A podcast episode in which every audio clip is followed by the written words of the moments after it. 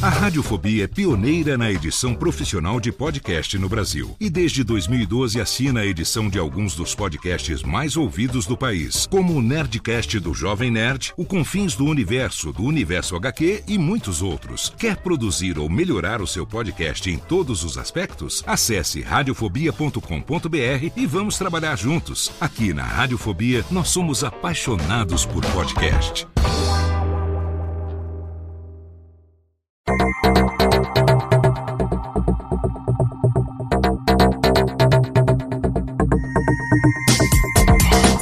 Alô Técnica, alô Técnica, baixa a trilha técnica, seja muito bem-vindo. Esse é o episódio número 93 do Alô Técnica e hoje nós vamos dizer para você por que 2021 será o ano do podcast no Brasil. Olá, seja muito bem-vindo. Eu sou Léo Lopes e está no ar mais um episódio do Alotênica, o nosso podcast sobre produção de podcasts, mensalmente no ar pela Radiofobia Podcast Network, um programa no qual eu compartilho com você a minha experiência desde 2009 produzindo os podcasts da Radiofobia Podcast Network e também a minha experiência à frente da minha empresa, a Radiofobia Podcast Multimídia, uma das primeiras empresas a trabalhar profissionalmente a edição de podcasts no Brasil, desde que nós assumimos em setembro de 2012 a edição do Nerdcast. Com certeza você já deve ter ouvido falar no maior podcast do Brasil, que é o nosso cliente mais longevo, nosso cliente que está aí há mais tempo com a gente, assim como outros clientes que também têm os seus podcasts editados pela Radiofobia Podcast Multimídia e não só a edição, mas também qualquer serviço serviço relacionado à produção de podcasts,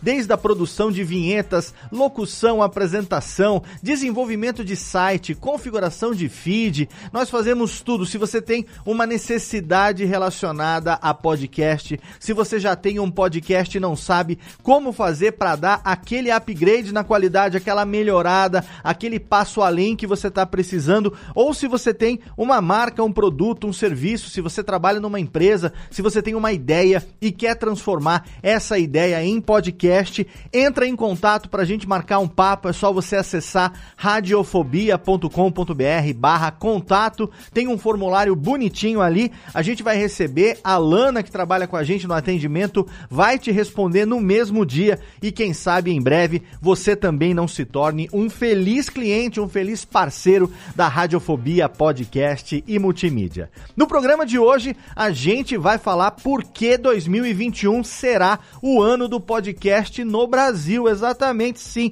É uma brincadeira recorrente, mas é uma brincadeira que nunca foi tão séria. O ano de 2021 começou bem para o mercado internacional de podcasts. Recentemente, no dia anterior à gravação desse programa, a Rede Globo anunciou que vai ampliar o seu investimento, a sua estratégia em produtos de áudio tendo o podcast como centro dessa estratégia e também empresas que já são consolidadas no setor de podcast, como a Apple, como o Spotify, anunciaram mudanças e investimentos importantes no nosso mercado. Então a expectativa é que sim, assim como tem sido desde 2017, cada ano tem sido melhor para o mercado mundial de podcasts. A expectativa é que 2021 seja o melhor de todos esses anos e, por que não, é claro, ser o ano do podcast no Brasil. E para conversar sobre esse tema, eu convidei dois dos meus amigos que também são produtores, editores de podcast em tempo integral. A gente trilhou mais ou menos o mesmo caminho,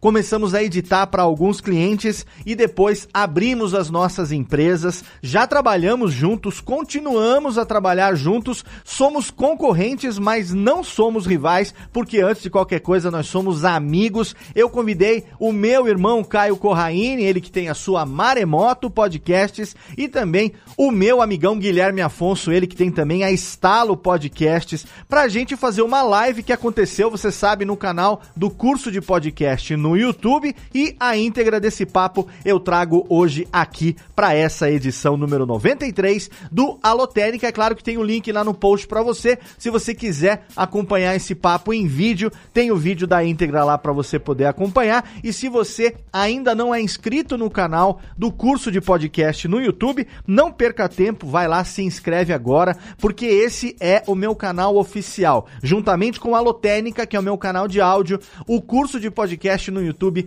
é o meu canal de vídeo. A maioria das gravações do Alotênica tem acontecido lá em lives. Já tem uma série de vídeos lá de tutoriais, de workshops, de produção, de edição de podcasts. E em breve eu vou começar lá no canal do curso de podcast no YouTube também uma série de vídeos tutoriais de edição de podcast no Reaper, desde a instalação do aplicativo até você ter o seu programa pronto, tirando dúvidas básicas que nem sempre você encontra em tutoriais do aplicativo. Tem muitos tutoriais do Reaper, eu já falei isso em edições anteriores aqui do Alotênica, mas a gente sente falta da aplicação prática para edição de podcasts. E esses vídeos eu vou fazer em breve e se você quiser ser um dos primeiros a acompanhar, é só você se inscrever lá no nosso canal, ativar as notificações. Quando tiver um vídeo novo no ar, você vai ser notificado e vai ser um dos primeiros a ficarem sabendo que tem novidade no canal do curso de podcast no YouTube.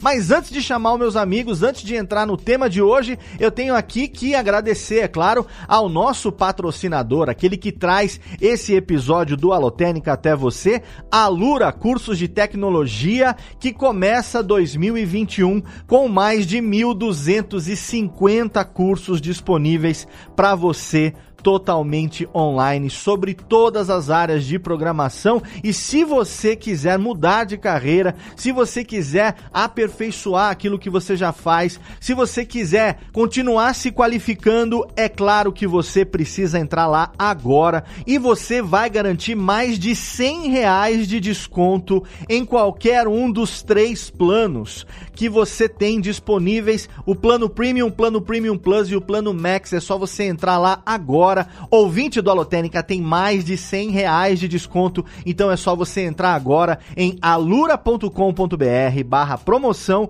barra alotênica e ali você vai poder escolher quantos cursos você quiser, você vai poder se especializar, vai poder mudar de carreira, você tem perspectiva com os melhores cursos do mercado disponíveis para você nas áreas de inovação e gestão, mobile, data science, programação, marketing digital, front-end, DevOps, Design UX e dentro de Design UX você encontra os meus dois cursos relacionados a podcast. O meu curso de produção de podcasts e também o meu curso de edição de podcasts. Os dois cursos estão disponíveis lá na Alura, então é só você entrar agora e garantir mais de 100 reais de desconto. alura.com.br barra promoção barra alotênica.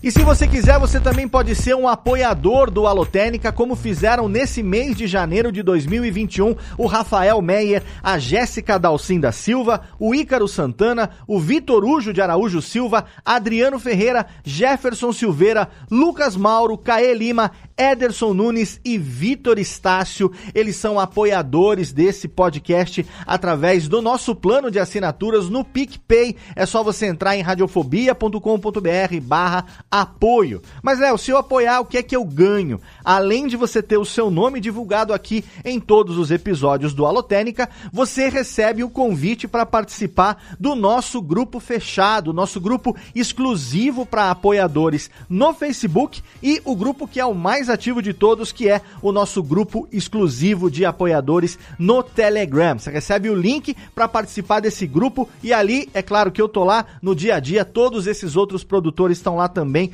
para você poder conversar, trocar ideia, esclarecer as suas dúvidas e ali eu coloco também em primeira mão quando eu quero pedir ajuda para escolher um novo tema, coloco a votação ali do que é que você gostaria de ouvir, de quem você gostaria que eu convidasse para participar de episódios futuros aqui do Alotênica então, se você quiser participar desse grupo, é só você se tornar um apoiador através do nosso link radiofobia.com.br barra apoio.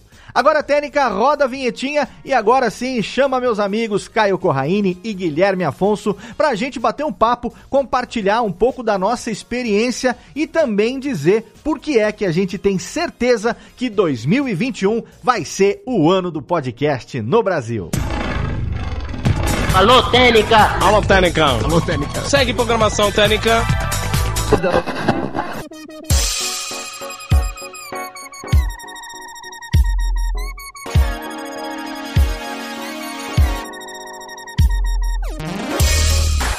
E no programa de hoje eu tenho o prazer de receber aqui no Alotênica, o primeiro Alotênica de 2021, as presenças dos meus queridos amigos, alguns diriam aí a, a, a, a como é que fala, a boca pequena da internet, diria que nós somos é, inimigos, porque nós somos concorrentes. Mas na Exato, verdade as pessoas, todos vocês. nós nos odiamos, mas a gente faz só aquela cara de bons amigos aqui na câmera. É por isso que a gente chama para participar, só que a gente não gosta, né? Aqui para participar do podcast. Então é com a grande honra que eu recebo aqui meus amigos Caio Corraine e Guilherme Afonso. Sejam bem-vindos ao Alotênica, meus queridos. Quanto tempo, saudade, hein?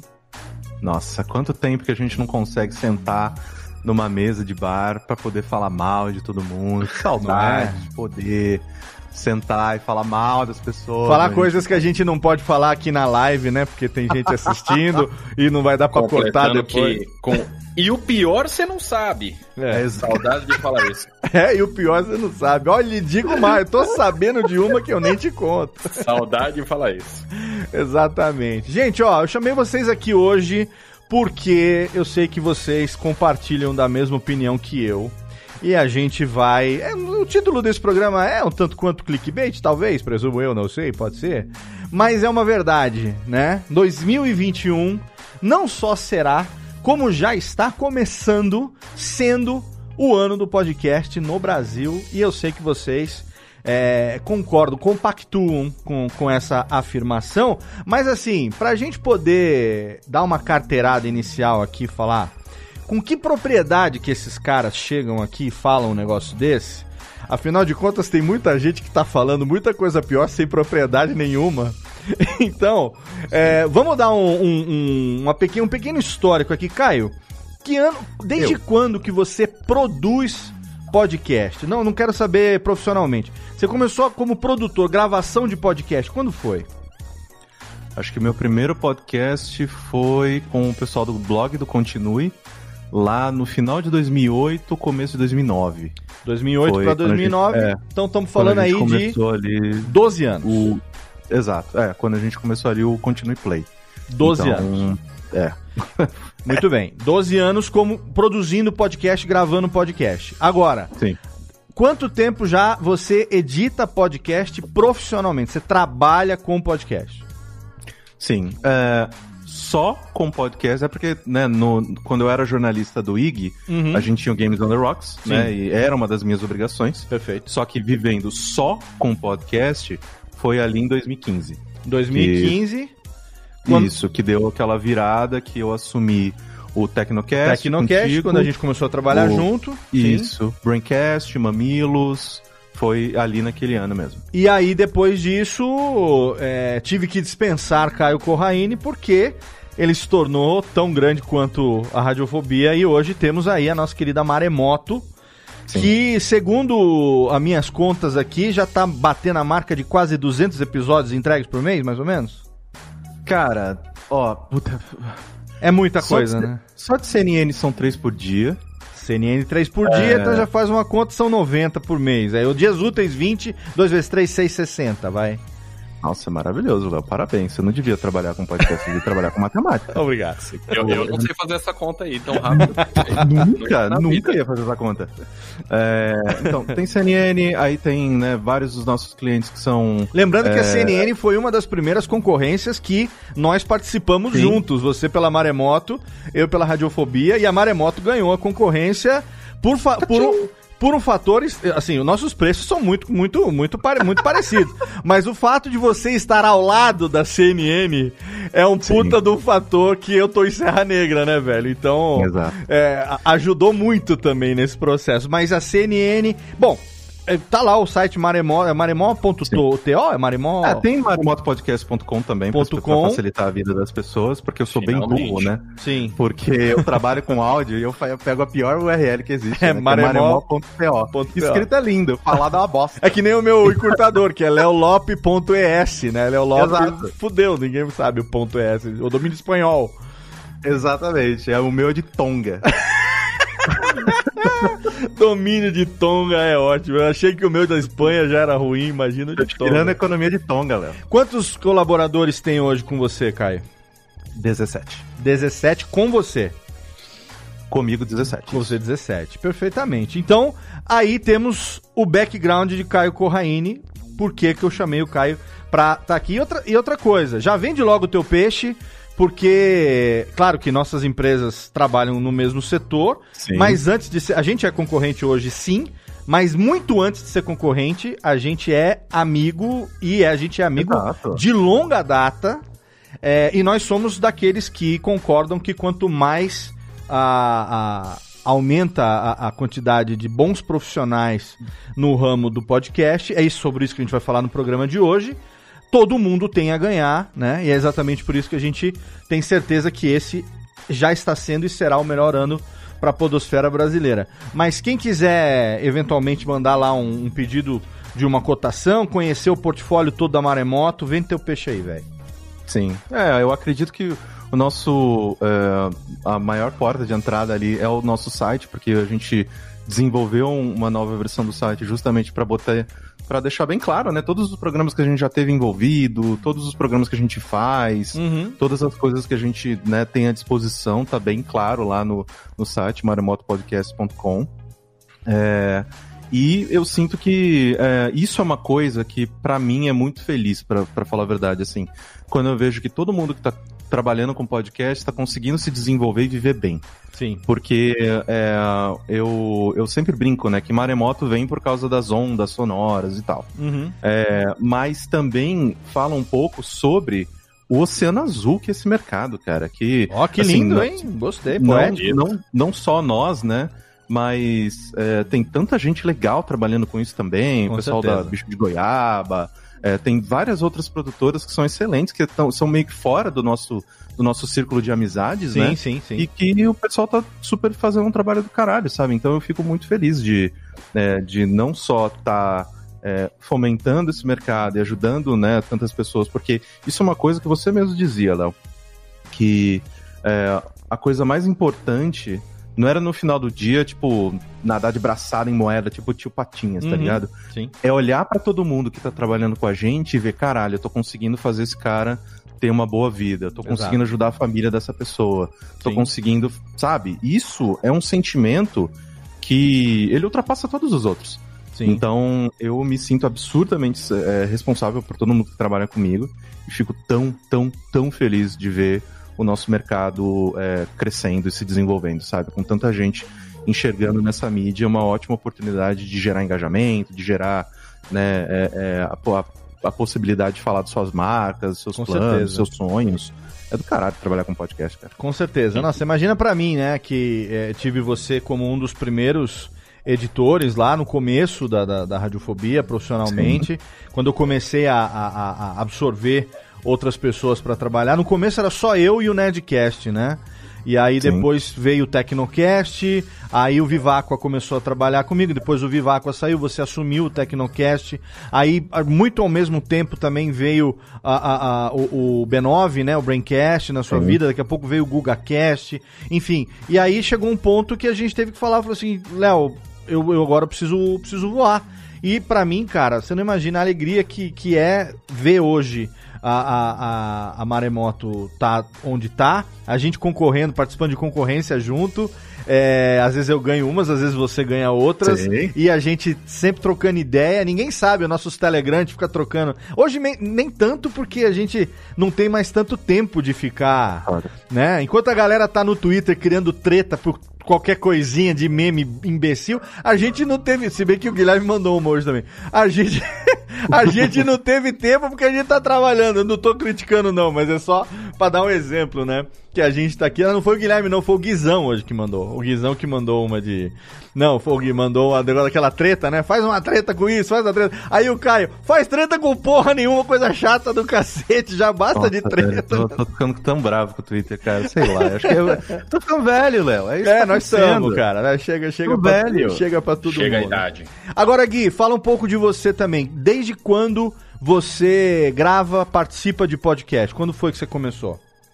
Eu sou o novinho da situação, né? Eu comecei apesar de ser ouvinte desde sempre, desde 2007, que foi a primeira vez que eu ouvi, Sim. mas eu comecei a participar e produzir em 2016, que foi quando eu fiz o que eu já eu, eu comecei sendo já agressivo, porque eu comecei com o audiodrama, né? Sim. Eu já comecei com 1986. 1986. O, o 1986 foi anterior a, a você ter participado lá da galera do, do Não Ovo? Do Não Salvo? Não foi, Salvo? a ideia surgiu antes. Eu comecei a produzir junto. Uhum. Eu comecei a produzir quando eu entrei no Não Salvo e comecei a, a produzir com eles os o Não Ovo e o Rebobinando e Bicudo e tal. E aí eu comecei de casa a gravar o audiodrama. E o legal é Foi- que lá no, no, no, no grupo Não Salvo de, de, de podcast, você sempre teve uma, uma parada meio de produtor mesmo, né?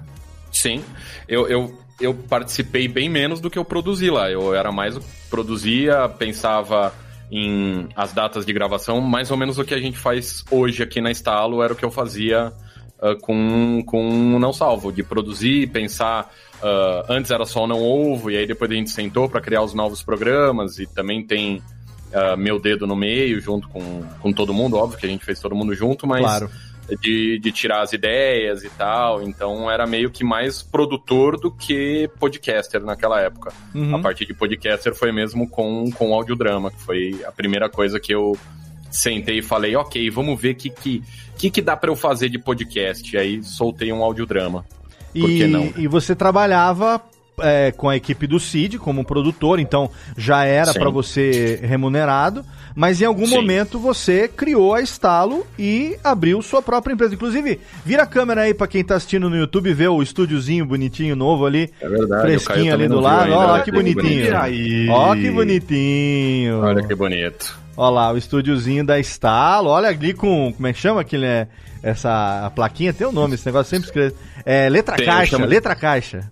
Se- não, esse é um quadro, não é nem a letra caixa. Ah, é, um ah, é- padrão, é pintado? Né? É. Olha aí que legal. Ali tudo bonitinho, Olha aí, com a tá mesinha, só? tem a mesa de som lá. A Estalo veio quando, Gui? A Estalo veio inici- em, em 2018, que a gente começou. Uhum.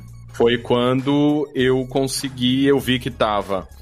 A Folha me chamou pra editar o Eleição na Chapa. Uhum. Sim. E aí foi a, o primeiro cliente que eu tinha, que eu tive, e aí logo depois eu peguei o portal, o portal Drauzio Varela. Drauzio Varela. Excelente. E aí foi quando eu olhei e falei, ok, está na hora de organizar essa bagaça aqui e virar uma empresa. E aí foi quando a Estalo surgiu pra não só editar, mas pra produzir coisa nova, pra produzir podcast. Essa foi a, a ideia da Estalo e é o que estamos fazendo até hoje. Excelente. E a Estalo, assim como a Radiofobia, tem também, além do lado da produtora, tem também o lado da network, né? Porque tem podcasts Tem. com o selinho da Estalo, como é o caso do Rebobinando, Contador de Histórias e outros tantos que acabam saindo também como uma rede de podcasts, né, Gui? São, são 22 hoje no selo. Ó, que delícia, de, hein?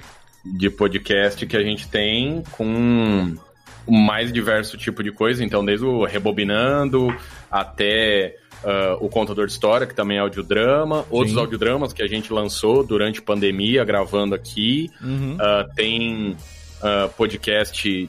puta, vários tipos, são 22 hoje, eu nem lembro mais Não, não, tudo nem que precisa, tem, eu também. tem. Né? For listar tudo que tem na Radiofobia Network também, É, não, não dá pra lembrar. Mas ó, é- é- esse é mais ou menos o background do Caio e do, e do Guigui, também pra vender o peixe. Quem quiser também, eventualmente, ir lá conhecer o portfólio da Estalo e fazer lá um orçamento sem compromisso pra ter o seu podcast editado por você, como é que faz? Pra entrar no site também, igual o Caio, né? Mas o meu minha URL é um pouco mais fácil, que é estalo.rec.br, Oh, que é o Que raiva, que raiva. Ponto rec é legal, de não hein? ter pensado no ponto rec. É, um forte abraço pra vocês. Da .rec.br, talo.rec.br, é só entrar lá. E não precisei pagar nada pra ninguém, nenhum outro país tá ganhando, é só Brasil mesmo. Pago em reais. Domínio E- lá, registro.br, que tá feliz.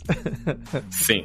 E aí, só entrar lá, a gente tem todos os, os nossos clientes que a gente atende, os programas do selo e se você quiser produzir, você tem a ideia que é produzir do zero o seu podcast, você não só tem a ideia no papel, é isso que a gente faz, a gente cria ideias uh, não só a edição, né? A gente faz do começo ao fim, fazemos de tudo. Perfeito, perfeito. E agora com o estúdio também, né? Com o E estúdio agora que já estúdio? vai, em breve, assim que a vacina começar a rolar solta, começar a receber as pessoas. Ainda assim, seguindo todos os protocolos de segurança, tudo direitinho, né? Exatamente, sem lamber corrimão. Pre- Preferencialmente. Bom, e pra quem Assim eventualmente. que tomar vacina, não vai ter corrimão não lambido nessa necessidade. A, se- a segunda dose, Kai, tem que ser A só na segunda, é, a dose. segunda, é. é verdade, é verdade. Vai demorar um pouquinho, mas nós vamos lamber, relaxa. e pra quem eventualmente tá chegando agora, quero aproveitar e mandar um abraço aqui, ó, na live. A gente tem também aqui é, pessoas do naipe de Evandro de Freitas, Andrei Fernandes aqui nos prestigiando com a, com a sua audiência na gravação ao vivo aqui pelo YouTube. Pessoas que também já estão há um certo tempo nesse mercado Uhum. e que já trabalham profissionalmente com podcast também. Então, aqui a gente tá mais ou menos que não só nós três aqui, mas quem tá prestigiando a gente também nessa gravação. E com certeza você aí que tá ouvindo também vai poder mandar aí o seu, o seu feedback, comentar e dizer não só no vídeo no YouTube, como também lá no, no Alotênica, no podcast. Qual é a sua experiência com podcast? Mas eu vou contar um pouco da minha rapidamente, que eu comecei a produzir podcast com Radiofobia em março de 2009. E 2010 é, conheci a galera, 2011 eu já participei da primeira Campus Party como um convidado lá para mostrar como é que era a, gravação ao vivo, isso que eu tô fazendo aqui hoje, que sempre foi o meu tesão do rádio, aquela coisa da vinhetinha, da trilha e tal, da brincadeira, do improviso. E aí, 2012 veio o convite para editar profissionalmente o Nerdcast. Eu já tinha a, a pessoa jurídica, eu era MEI, todos nós começamos MEI antes de, de virar Sim. microempresa, né? Então começa como MEI, aí depois a gente dá, quando cresce, a gente dá aquele passinho adiante. É, e eu- Começa a se fuder pra caralho. Começa a se fuder muito. Nossa, nem me Sim. fale que ontem, anteontem foi dia de pagar o imposto, inclusive. Tomamos Nossa. Arabex todo mês. Mas é bom, se tá tomando a raba grande do imposto é porque já tá. É porque tá entrando bem, eu tô- eu tá tô feliz gostosinho também, né? Estamos aí legalmente fazendo tudo direitinho. Pode bater o fisco que for, que nós estamos de buena. Mas o, o, o Jovem Nerd foi o nosso primeiro cliente, ainda é o cliente mais longevo, né? Estamos aí, já entramos no oitavo ano de edição do Nerdcast.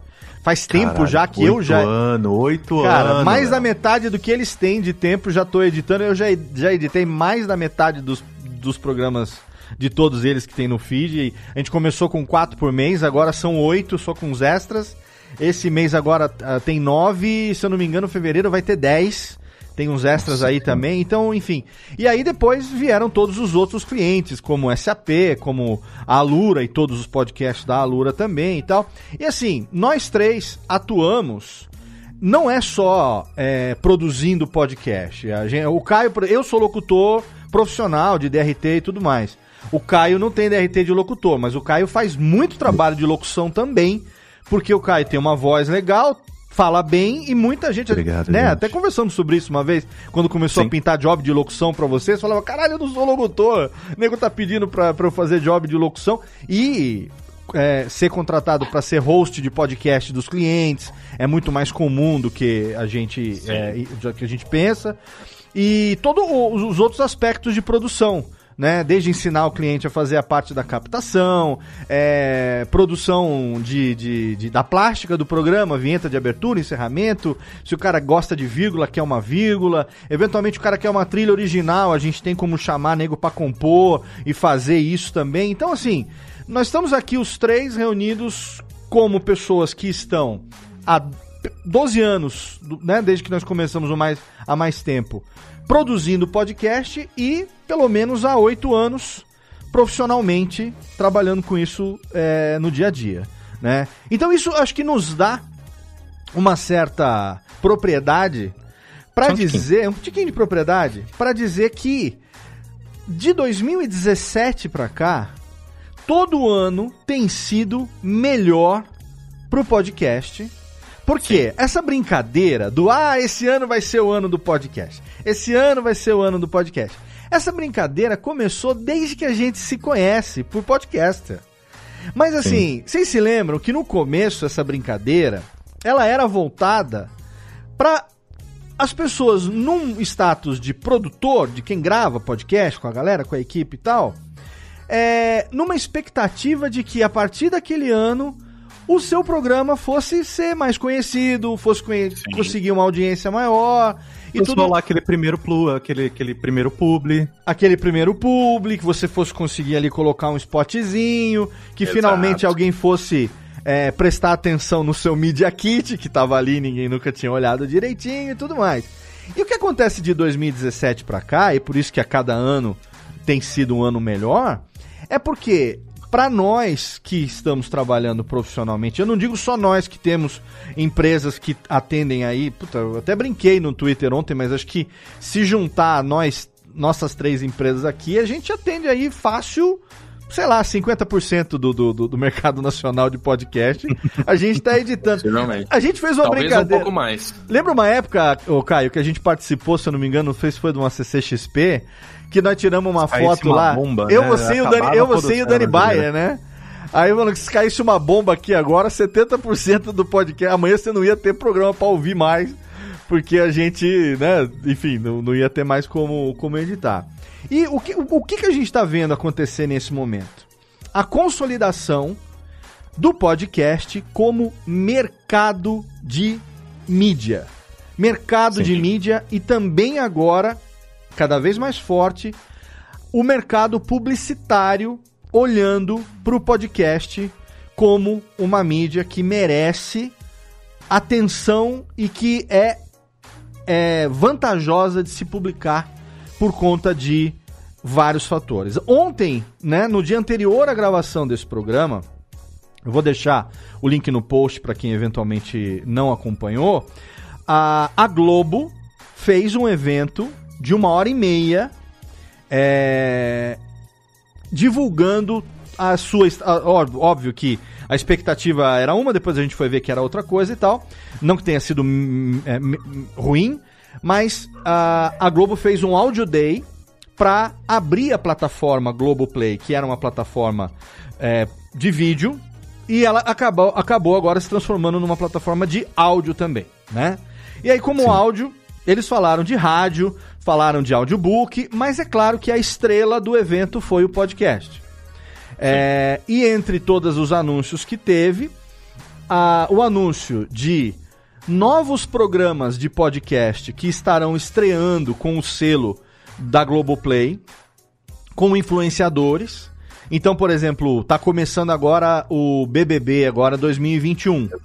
Vai ter um podcast com o Samir e a Jéssica falando sobre o BBB. Uma das tarefas do líder da semana vai ser gravar um podcast né? O Guilherme fez uma publicação no Facebook na véspera da divulgação disso, né, Gui? Que já tinha sido Sim. divulgado que o podcast entra como ferramenta de pro, pro líder. Pro líder agora lá do BBB. Ah, o líder, o líder vai ter como uma talvez obrigação, não sei se chama obrigação, mas ele vai ter que também gravar um podcast uh, falando o que ele quiser. Isso a gente, né, aí vai do, do cara lá dentro da casa, mas o líder agora, além de fazer tudo que ele já fazia no BBB, também vai gravar um podcast, o que é mostra o quanto a, a, a mídia deixou de ser underground e virou uma coisa muito maior. E isso é, é um pulo que, de gato excelente, é né? É inteligentíssimo também, né? Exato, Porque sim. dá a oportunidade da é, tem né, do, dos dois lados, né? Dá a oportunidade da pessoa que é líder naquele momento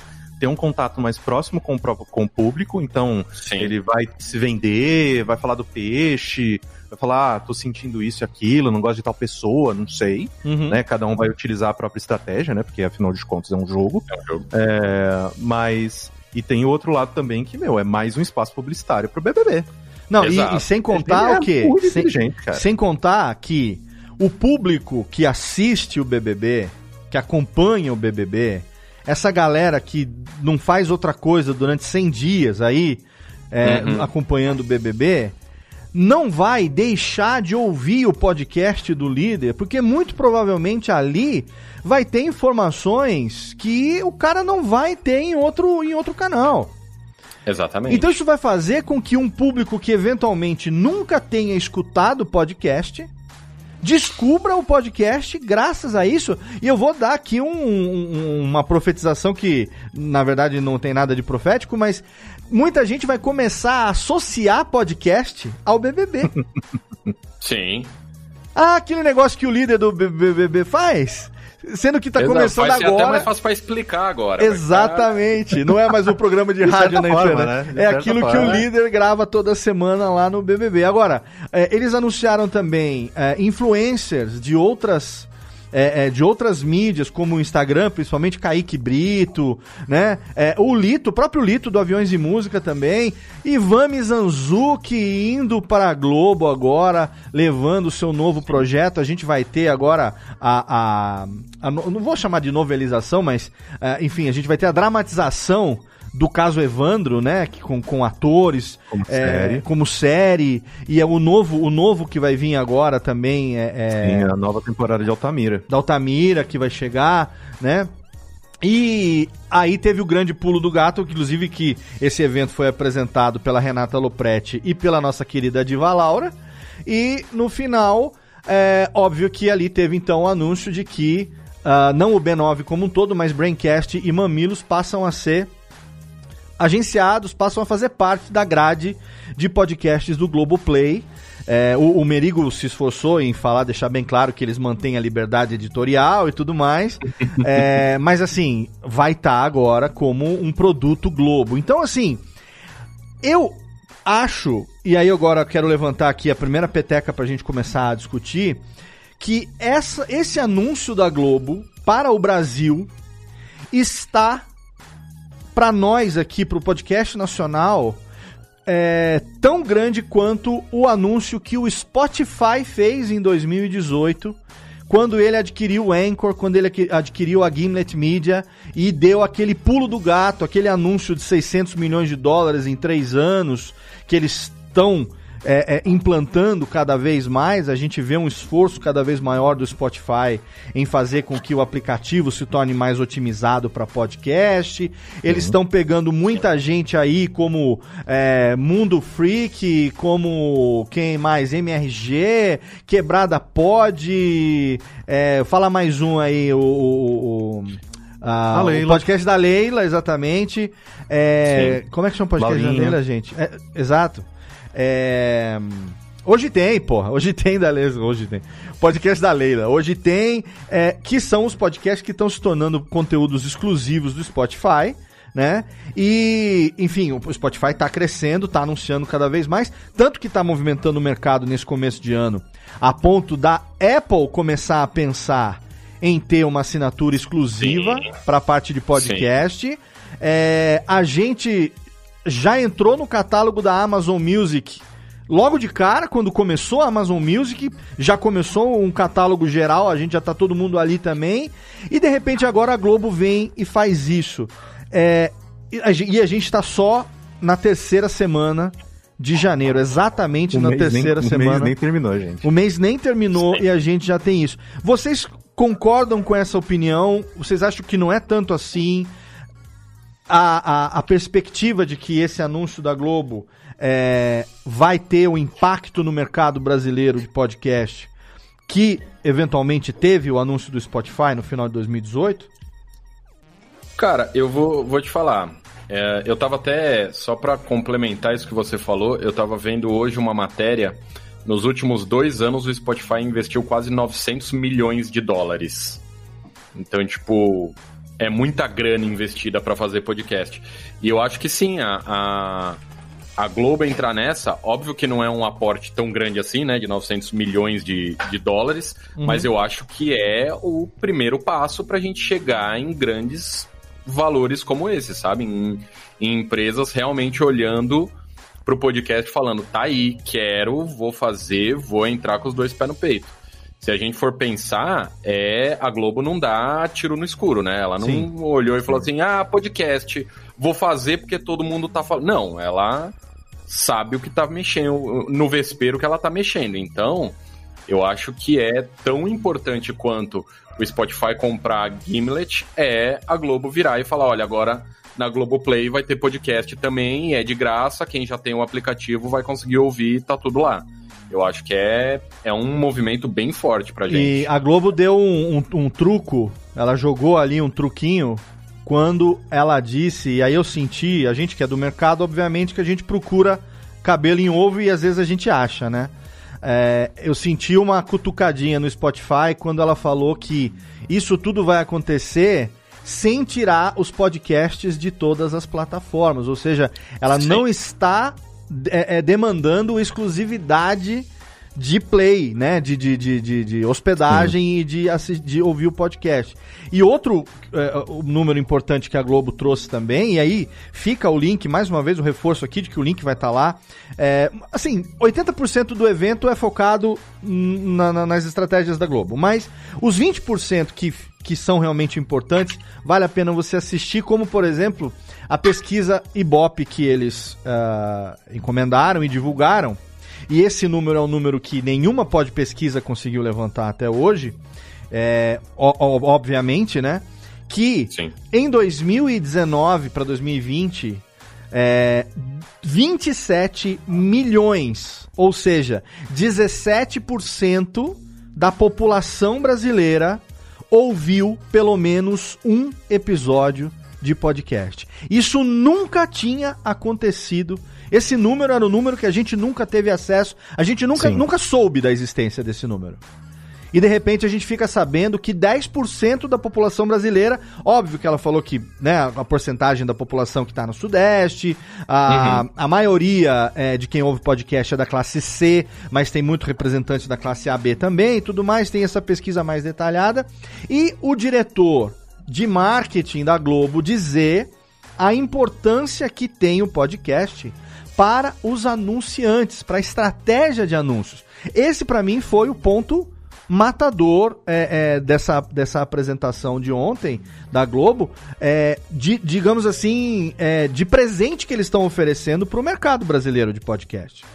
Porque Sim. a gente não tinha esses números. E assim, se a Globo está dizendo que vale a pena anunciar em podcast, prepare-se, você que é produtor, não importa o seu tamanho, que se você estiver fazendo um bom trabalho, estiver aí fidelizando a sua audiência, pode ter certeza que existe uma expectativa de venda de publicidade para você também, ou tô errado? Sim. Sim. Não, e isso, Léo, é importantíssimo quando a gente começa a voltar e olhar como o mercado ele estava se desenvolvendo nesses últimos anos.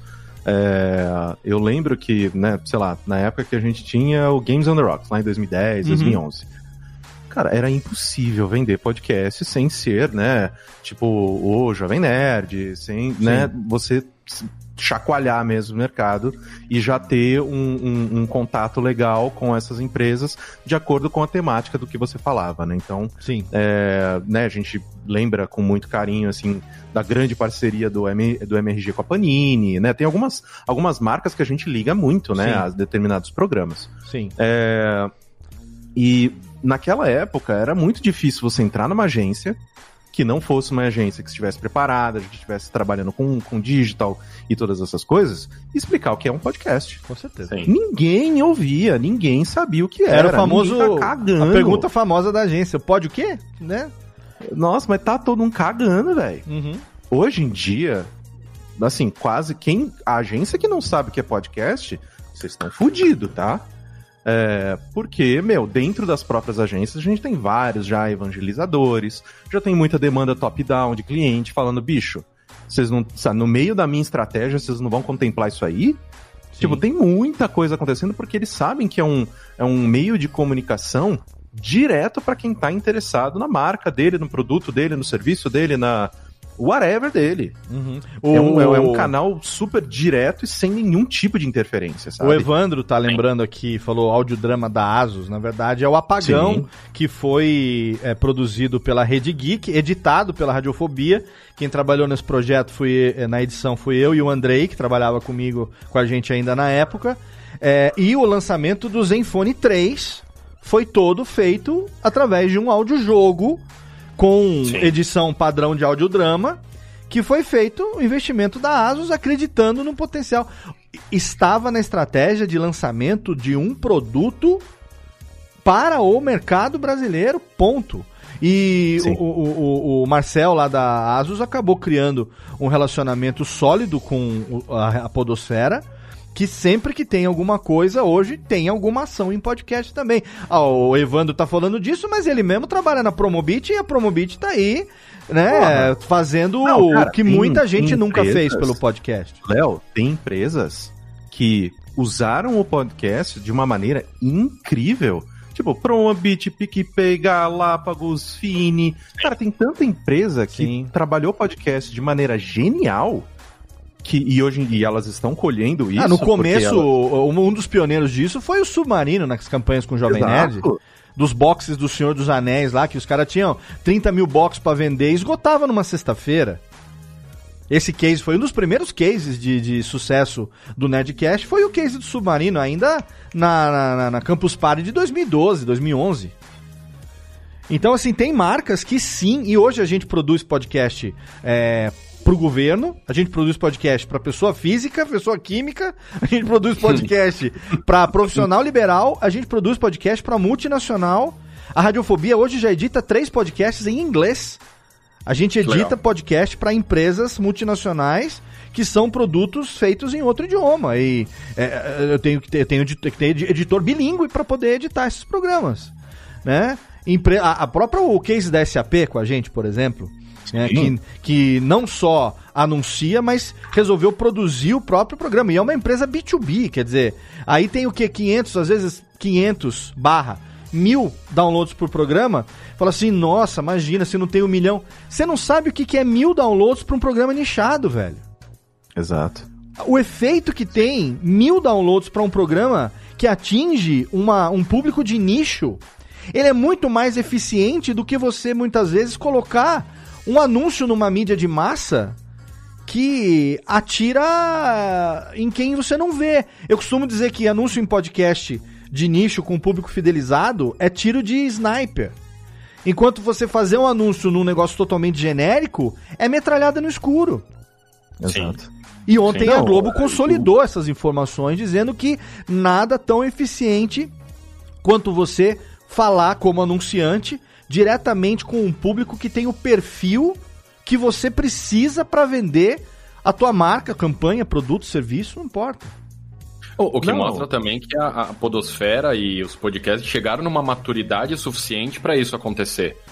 Porque uh, se a gente não tivesse a qualidade que vários podcasts têm, o a, a, dedicação que vários podcasters que trabalham o dia inteiro, chegam em casa, gravam o podcast com, com os amigos ou entrevista para editar e pôr no ar e tal, a gente não estaria nesse nível hoje. Então acho que isso é, é muito legal ver que tem uma empresa de mídia do tamanho da Globo dizendo, ó, oh, pode anunciar no podcast que vale a pena.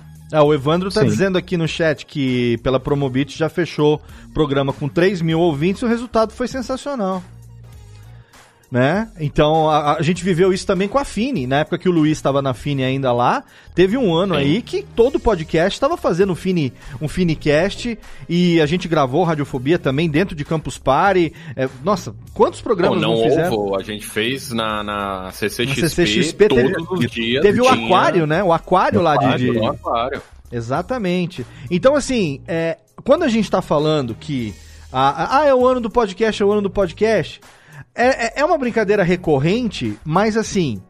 É não... meme, né? Nossa, é, basicamente. Mas não é brincadeira, porque sim, cada ano tem sido melhor. Sim. E nunca se teve um status como esse que a gente está conseguindo nesse momento, já, esse momento, quando eu falo esse momento, eu não estou dizendo janeiro de 2021. Eu estou falando disso que vem acontecendo do final de 2017 para cá. 2018 foi melhor, 2019 foi ainda melhor, 2020 foi uma merda geral por conta da pandemia, uma merda generalizada, mas 2020 teve um fenômeno e aí a gente não tem como é, não ser honesto e dizer que isso aconteceu e que isso foi positivo do ponto de vista comercial para quem trabalha com isso, que foi o quê?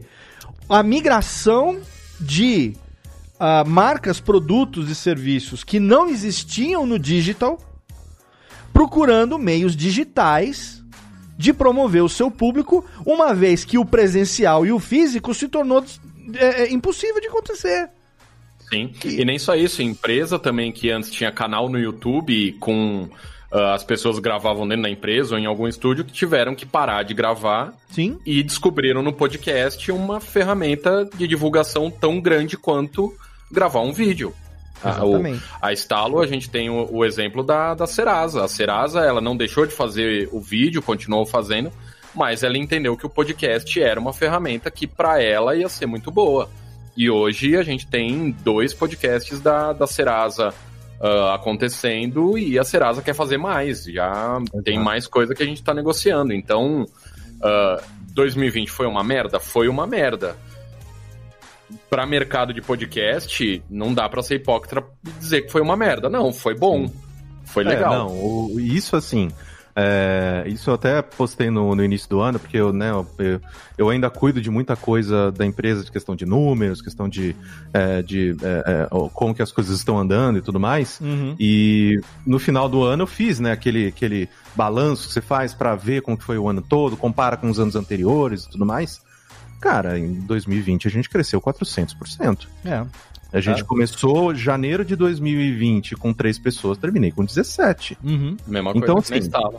Não, é, é, um negócio que, é, é, claro que, né, o mundo tá uma bosta, eu emocionalmente estou um lixo. Sim, sim, sim. Né, não saio, não vejo ninguém tem quase um ano. Quase um ano. Então, Tamo junto. sabe, é, é, mas profissionalmente eu não posso reclamar. Eu não o posso, que aconteceu? Não, tenho, não posso falar um pingo. O que aconteceu em 2020, e a maioria dos produtores de podcast percebeu isso, tenho certeza, foi uma diminuição na audiência dos podcasts como um todo. Deu uma balangada, né? Sim. Balançou Sim, muito. Deu, deu, e, e, e, e a explicação, ela é totalmente tranquila com relação a isso. A gente sempre vendeu e a gente sempre defendeu como uma das características, uma das vantagens do podcast, o fato de que era uma mídia que você podia consumir quando você estava desenvolvendo algum tipo de atividade que não exigia uma dedicação intelectual pontual ali no que você estava fazendo. E Sim. era uma mídia que muita gente, a Pod Pesquisa 2018 mostrou isso, muita gente consumia em que momentos do seu dia?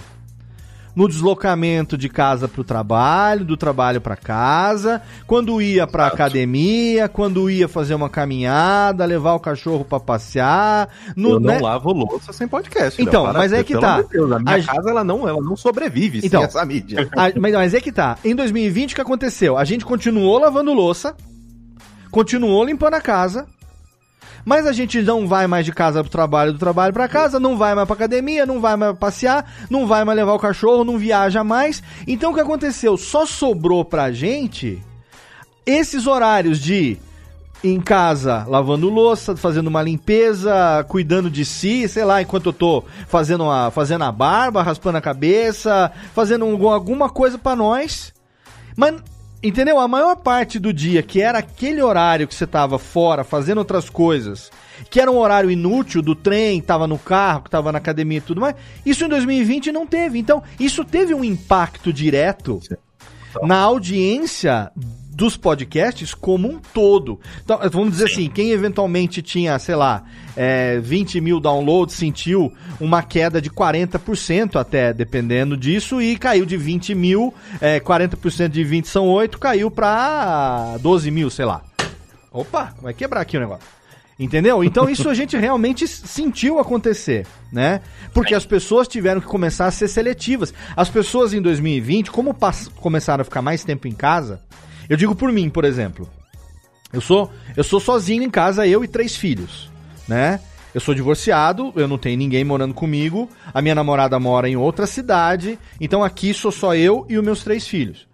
Eu tive que dispensar a, a pessoa que me ajudava no dia a dia, na verdade ela pediu para se desligar, era uma, uma empregada doméstica que trabalhava de carteira assinada todo dia, e ela pediu para ir embora. Eu não contratei mais ninguém. Eu fiquei durante um, o tempo todo, quase. Agora, finalmente, eu, eu tô com uma, uma diarista que vem uma vez por semana. Mas eu fiquei durante quase oito meses sozinho cuidando de tudo.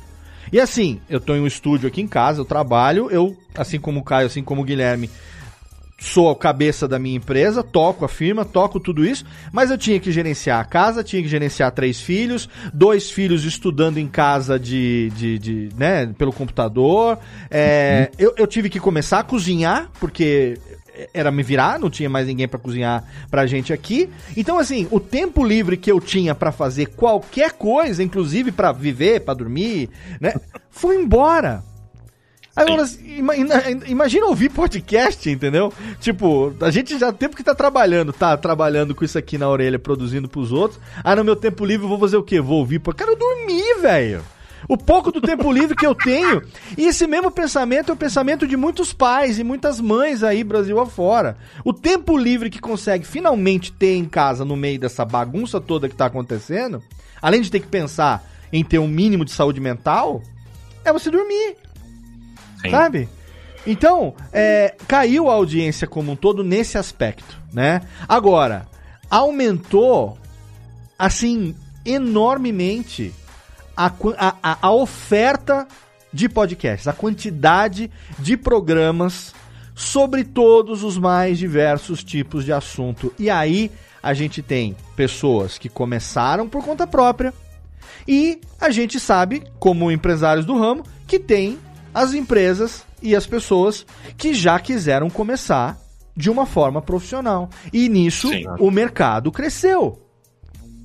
O mercado Exatamente. cresceu. O mercado terminou 2020 bem melhor do que começou. Isso é inegável. Sim, sim. Né? Isso é inegável. 400% caiu. O que, que é isso, velho? Não, é, e isso é uma coisa que é interessante, Léo, que você estava mencionando antes, é, de que muitos muitas empresas, muitos clientes corporativos e tudo mais. Claro que não são só é, esses clientes que a gente atende e tudo mais. É, mas o que é o que, né, isso é uma coisa que a gente, acho que a gente já até discutiu tem um tempo, que tem determinados clientes que infelizmente a gente cresce demais para eles. Sim. Que a gente não consegue mais atender. Exato. E é Sim. é por isso que é sempre bom essa renovação do mercado e tudo mais, porque sim, sempre tem quem você atender, sempre tem. É, é importante que exista essa, essa pluralidade de, de, é, de ofertas e, e, e estruturas disponíveis para que cada um consiga encontrar o seu lugar. Pode parecer, né? e... pode parecer babaquice, mas a gente às vezes tem que negar cliente. Sim, isso Sim. acontece. Isso tem que negar. Acontece. Puta, nossa. Ah, porque. Cara, se a gente quiser abraçar todo mundo que vem, a gente não consegue dar conta disso. Exato. Então é importante, por isso que ah, quando o pessoal. Hoje em dia falam bem menos do que isso, mas na época que a gente ainda trabalhava junto, uns dois anos mais ou menos, o pessoal falava muito, ainda mais quando eu dava curso presencial, né, com mais frequência, fala assim, Léo, mas você não tem medo que você tá educando e criando a sua própria concorrência, né? Tipo, o cara que estudou com você daqui a pouco vai começar a editar e, sei lá, você cobra é, X, o cara vai cobrar esse X menos um pouquinho e vai lá, eu né, estudei com o Léo, aprendi com o Léo. Cara, e aí, não tem problema, porque é assim que o mercado funciona. Sim, Quem exato. eventualmente quiser editar com o Léo, com a radiofobia, a gente vai estar tá aqui. E o cara vai pagar o preço que a gente quer. A questão, é, a questão nem é preço. A questão muitas vezes é a facilidade que um editor é, que está começando agora tem, como o Caio está citando, acho que é bem esse caso, né, Caio?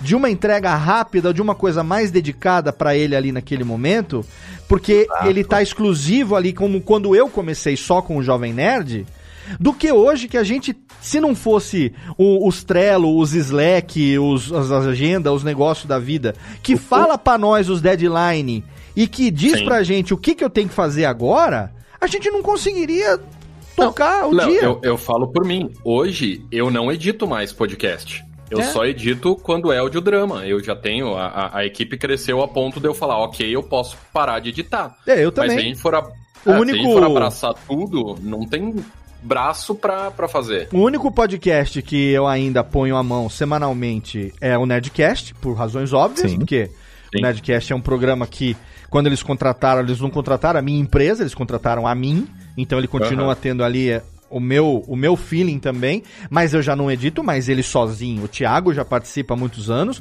o Jeff também participa há muitos anos, mas todo o processo de revisão, de aprovação, quem vai lá e dá aquela cuspidinha no final, quem muda aquele fade, quem troca aquela trilha, quem bota aquele negocinho que para ficar com aquela Arruma assinatura. a franjinha da criança. Ah, exato. Quem passa ali o hipoglós é nós. E outro que também, outros que também eu tô tendo que revisar direto, até por uma falta de quem faça isso dessa maneira, são os podcasts em outros idiomas. Que aí eu mesmo tenho que revisar, entendeu? Eu tenho o editor, Sim. o editor bilíngue, que por acaso é meu próprio filho, olha que bonito. Olha que bonito. Meu filho de 19 anos hoje é o único editor que eu tenho que edita podcasts em inglês. E aí eu, eu acabo revisando, obviamente, todos os programas, porque é, é. legal, tô, tô, vendo que é normal colocar, né, a, pessoal para trabalhar, porque aqui, por exemplo, na Estalo, a, a, a Laura, Laura, minha namorada, começou a editar um monte de coisa. É assim também. Ô, Caio. Passei pra ela. Ô, Caio, você tem que oferecer emprego para sua próxima namorada, que aí quem é, sabe. Não, eu, eu, é, por isso, é, por isso que a minha empresa tem um monte de gente aqui. Eu não tô namorando, não tô fazendo nada. Eu tenho que contratar mais gente, porra. Olha, ah, isso, isso é um conhecimento de mercado que eu não tinha. Tá vendo? Ninguém me avisou dessa porra. Olha só, gente, é 2021 a gente não tem assim, uma coisa que 2020 nos ensinou, na verdade, é que a gente não tem a menor ideia do dia de amanhã. A gente Opa. não tem a menor ideia do que pode acontecer. É, eu me lembro que 2020 era é, janeiro, fevereiro foi quando a Ana veio aqui pela primeira vez, passou o carnaval, e a gente estava fazendo planos da viagem que a gente queria fazer em outubro. Porque em outubro de 2019 a gente fez uma viagem e a gente falou: bom, então vamos, vamos tentar viajar uma vez por ano? Aí a gente falou: bom, então em outubro do ano que vem a gente faz uma outra viagem, e aí e a gente estava planejando isso.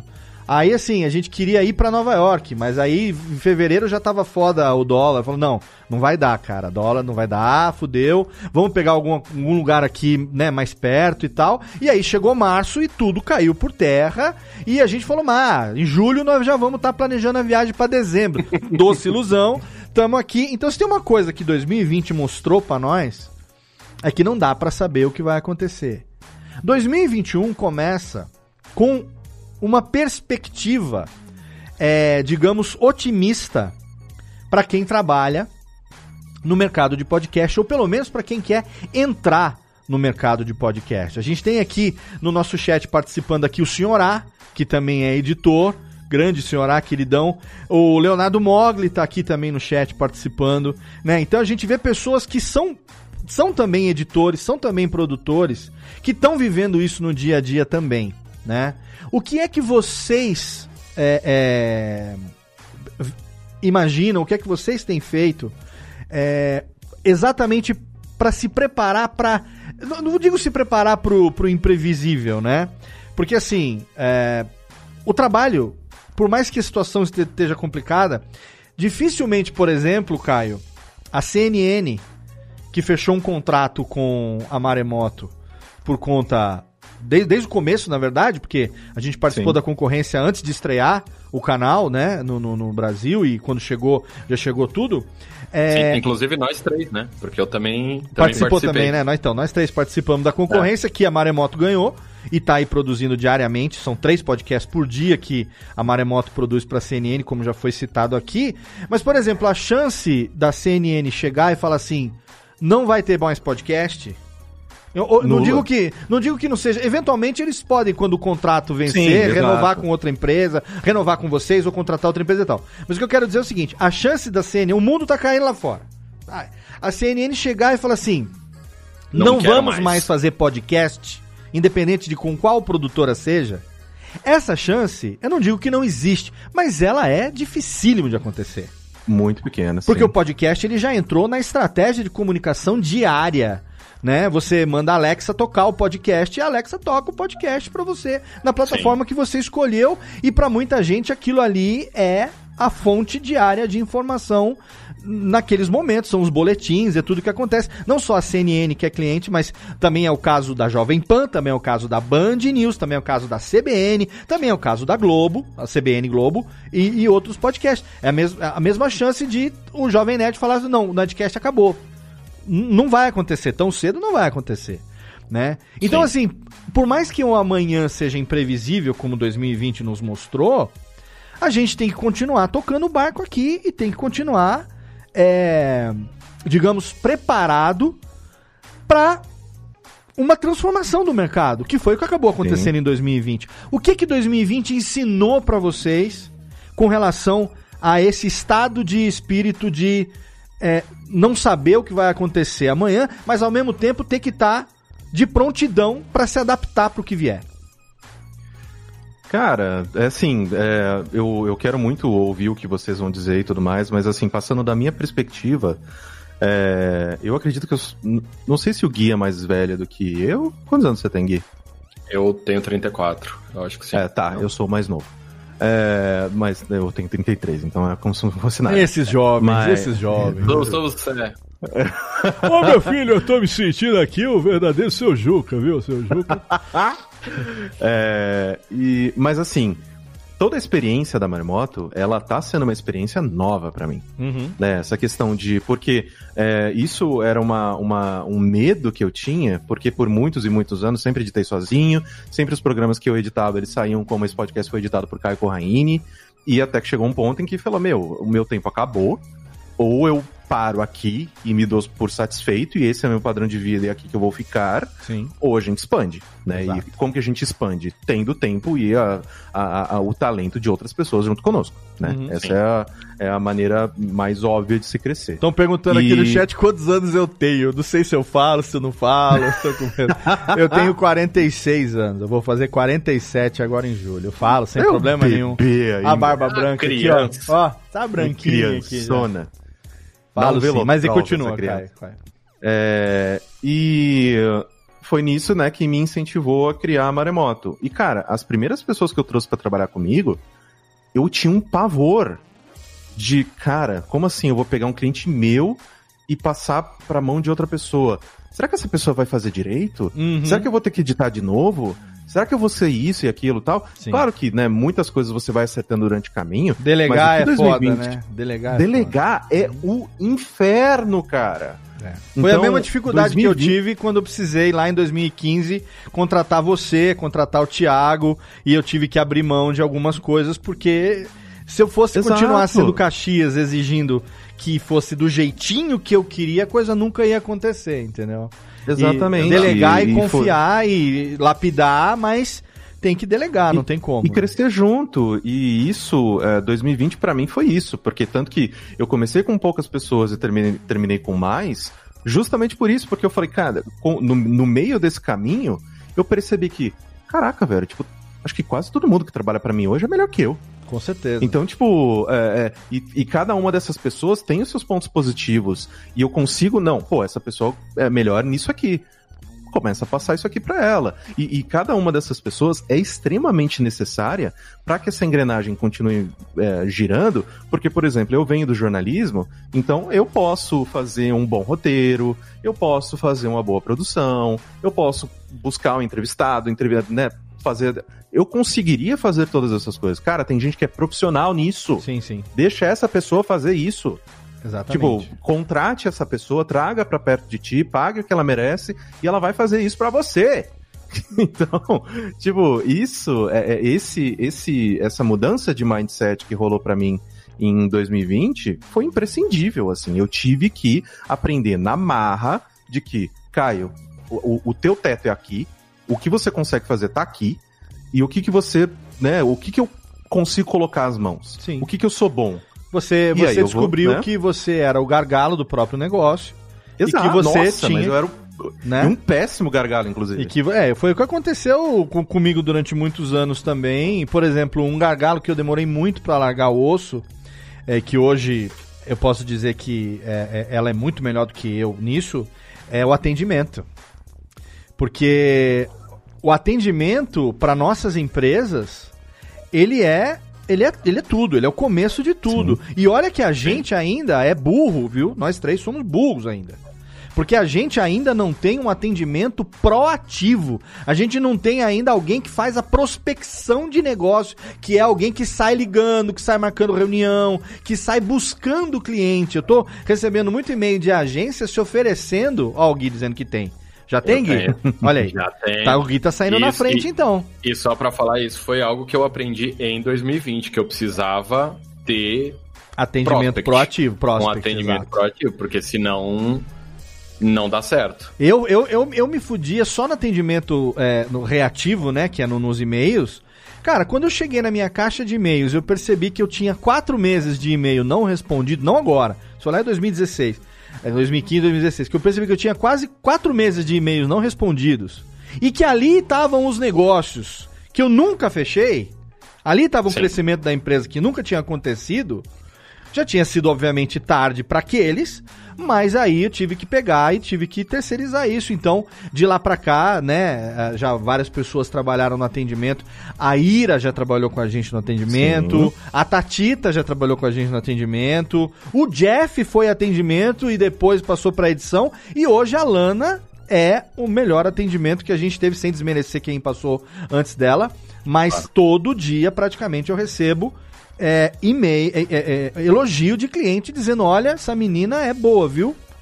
Sabe? E hoje ela já tá fazendo call, já tá fazendo reunião, já tá fazendo coisas que antes eu tinha medo também de delegar, por quê? Porque não vai prospectar como eu, não vai explicar como eu, não vai falar como eu. E lê do engano, ela é muito melhor do que eu nisso. Muito melhor. Mas Sim. isso é uma trava que a gente tem, que se em algum momento, por exemplo, isso que o Gui tá fazendo de atendimento de prospect, eu ainda não dei esse passo. É uma, uma coisa que eu preciso implantar. Porque se tivesse alguém buscando, olha, você já pensou em fazer podcast para sua empresa? Olha, tem aqui uns exemplos. Será que não quer marcar uma reunião? A gente vai te mostrar qual a vantagem da mídia. É uma coisa que a gente tem que fazer, Caio, urgentemente. Sim, sim. E eu vou te falar que ah, da- das coisas que Olha eu a gente aprendi- vendendo peixe pro, pros concorrentes que estão participando aqui também na live, ensinando todo mundo. Não, Ah. já- terminando essa call, já vai ter outra. Eu vou ligar pro Gui e falar, Gui, quanto você tá pagando? Como é que é a comissão? Terminando essa call aqui, a gente vai fazer a nossa reunião privada sem. Tem alguns, alguns tesouros a gente não pode contar também, não. Vamos contar se a gente é, a gente é bonzinho.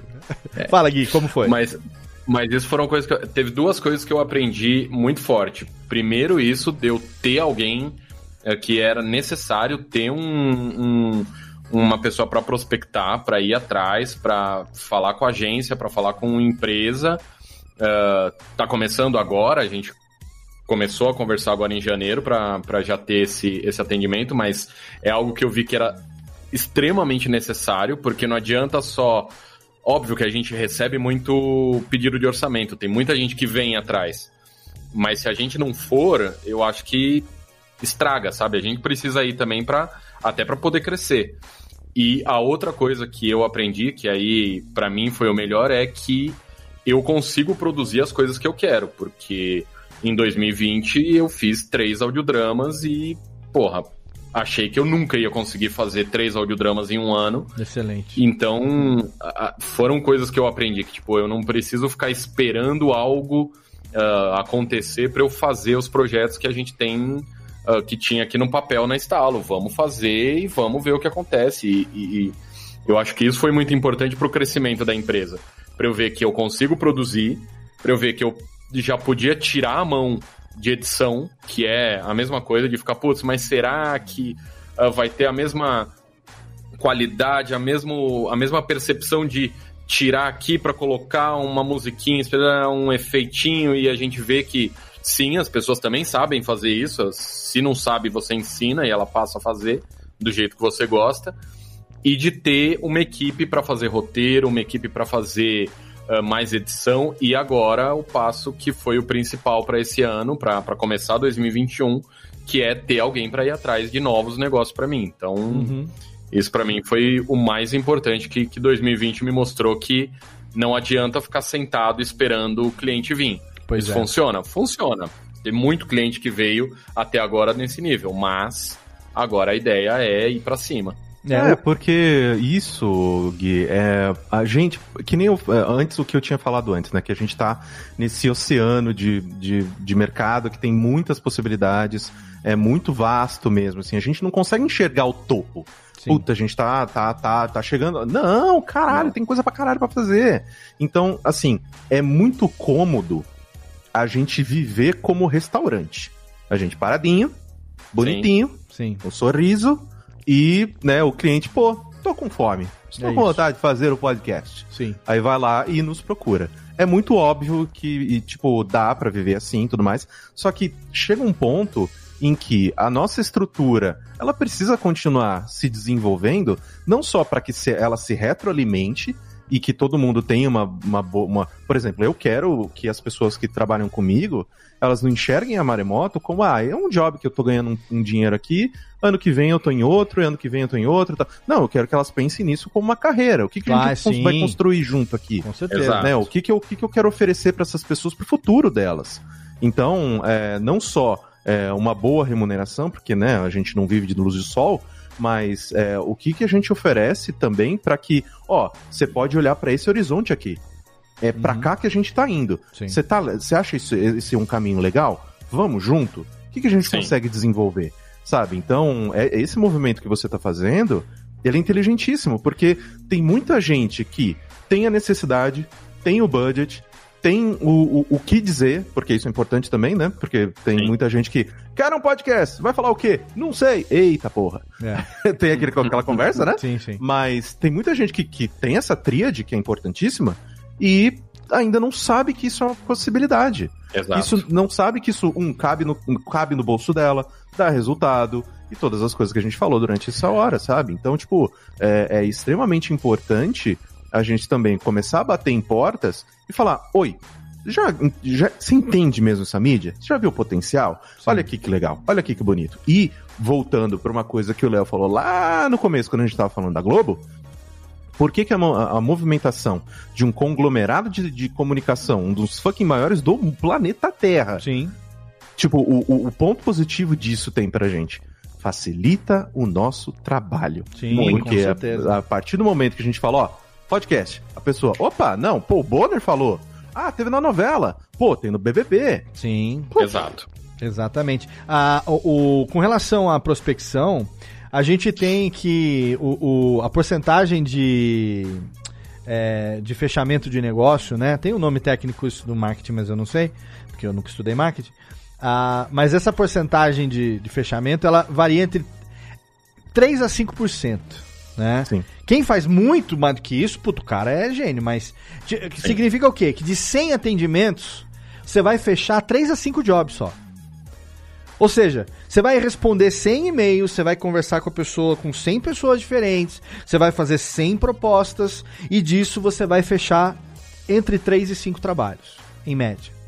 Então, Sim. essa prospecção ativa que o Gui tá falando, que tá fazendo, e aquilo que a gente também precisa fazer, Caio, é que se, se fecha de 3 a 5% e você hoje responde 100 e-mails por mês, se você tiver alguém prospectando e tiver aumentando esse número para 200, você vai fechar uma quantidade maior de jobs e é exatamente, exatamente. aí que vem o negócio. Agora, ó, eu vou. Ó, vocês veem como eu sou bonzinho. Vocês me acham bonzinho? Eu sou bonzinho, né? Eu sou, eu sou. Vocês acham generoso? Eu sou generoso, não sou? Eu sou, não sou bonzinho, eu sou bonzinho. Eu vou falar para vocês o que é que eu vou, estou fazendo e eu quero ver vocês fazendo também, hein? Eu quero ver quem que vai fazer primeiro. Acho que eu vou fazer primeiro porque já está em produção. Mas eu quero ver vocês fazendo também. Eu vou dar aqui o pulo do gato que nenhuma produtora de podcast fez até hoje. E eu sei que todo mundo agora vai fazer, porque, né, estamos criando uma tendência que é o seguinte: produzir o nosso vídeo institucional. Caraca, será? Sério mesmo que tem muita gente que, que, que tem, ainda é atingida? Tem muita gente que pede manda para nós o institucional da empresa de vocês. Ah. E aí não é o Media Kit, porque não tem Media Kit. Ah, Media Kit a gente não. tem na, na, no nosso podcast como canal, como atração. No da empresa, o que, que é? É, na verdade, é um portfólio, que pode ser um PDF, pode ser um PPT, qualquer coisa assim. Mas por que não fazer um vídeo institucional, um minuto, um minuto e meio, apresentando? Você fala o que é o podcast, você pega filmagem da, dos caras editando, você mostra programas, trechinhos e tal, bota um Guilherme Briggs pra fazer uma boa na- narração, entendeu? Então, deixa eu faz- o o nosso sair, aí vocês usam como referência e fazem também o institucional. Porque eu acho que isso vai, vai, vai também mostrar o profissionalismo da nossa, da- do nosso mercado. Sim. né? Eu, eu, eu, eu pesquisei, fiz uma pesquisa de benchmarking, essa palavra eu decorei, e, e não tem nem- nenhuma produtora que nem nós assim fez vídeo institucional até hoje. Então eu falei, por que não? Ainda estamos produzindo já desde a metade do ano passado, eu acho que até março mais ou menos deve ficar pronto, e eu acho que vai ser interessante. E aí, depois que isso acontecer, a gente pode trocar uma ideia. E acho que vai ser legal ter um institucional da Maremoto, um institucional da Estalo mostrando aí o estúdiozinho em ação, mostrando a edição, mostrando, sabe, redator trabalhando, atendimento sendo feito. Entendeu? Sim, Eu acho que gosta disso, né? eu- O povo gosta É, de o mais pior gente jura que gosta, trabalhando. né? eu acho que isso mexendo, a coisa toda. Eu acho que é legal, cara. Porque assim, imagina, nós estamos trabalhando numa mídia que, é, que nós estamos criando desde o começo, Sim. porque a gente tá aqui desde que tudo isso era mato, e a gente só ligava o microfone pra falar. E hoje olha o que a gente faz. Então a gente tá criando o que, o que é tendência, né? Muita gente fala assim, ah, eu quero uma vírgula sonora. Isso não existe. O pessoal do Nerdcast criou essa coisa de vírgula. Hoje em dia todo mundo quer vírgula pros programas. Sabe? Abertura e encerramento, plástica, né? Ninguém chamava isso de plástica. Plástica a gente chama no rádio. A gente começou a chamar de plástica, todo mundo hoje em dia tá lá, produção de plástica. Né? E, e você sabe o que é plástica? Não, o Léo falou que é vinheta, então a gente faz a plástica também. Então vamos fazer também. Então a gente tá criando essas tendências, a gente tá criando esse mercado. Então, muitas vezes a gente tá mostrando para um público que não sabe do que se trata. Ou seja, Exato. o que a gente vai mostrar acaba se tornando referência. E isso Sim, é legal. sim. Entendeu? Isso mesmo que a Globo tá fazendo. Olha, Caio, lembra aquela festa da firma que nós fizemos lá em 2016, 2017? Sim, opa. Que nós sentamos e perguntamos e falamos assim, já abre aspas, todo mundo falou isso. Já pensou quando a Globo começar a fazer podcast, que tiver podcast de Rafinha Bar? Cara, olha que nós estamos vivendo isso desde o ano passado, ano retrasado. Pois é. Exato. Não, mas ó, eu vou dar ainda, inclusive, eu vou jogar no colo do Gui, porque audiodrama é com ele. Cara, não é possível, não é possível que a Globo ainda não tá fazendo a novela em podcast, cara. Mas não é, é. possível! Tem sim, tem Tipo- Gilmar Baltazar, detetive particular. Sim, sim, editado sim, sim, por sim, mas- Cacofonias. Exato, mas tipo, com. Sabe, com. com, com é, tipo, sei lá, novela de A época. radionovela. com- com- ah, sabe, tipo, uns, uns atorzão. Tipo, um negócio que. Se no. no, no eh, vídeo show existe ainda? Acho que não, né? Vídeo Acho show não, não. tem mais. Que acabou já. Mas coisas Mas que, que no vídeo show. no video show. Mas podia lá, ter, tipo, ah, tipo, o que a- aconteceu. Ah, podia ser Exato. tipo, a força do querer. Aí começa. Aí Exato. tem os carinhas, Cara, né? cara, pocotó, pocotó com casquinha de coco, fazendo fôlei. Não, isso é uma coisa que eu, eu quero muito fazer, cara. Gui, não faz.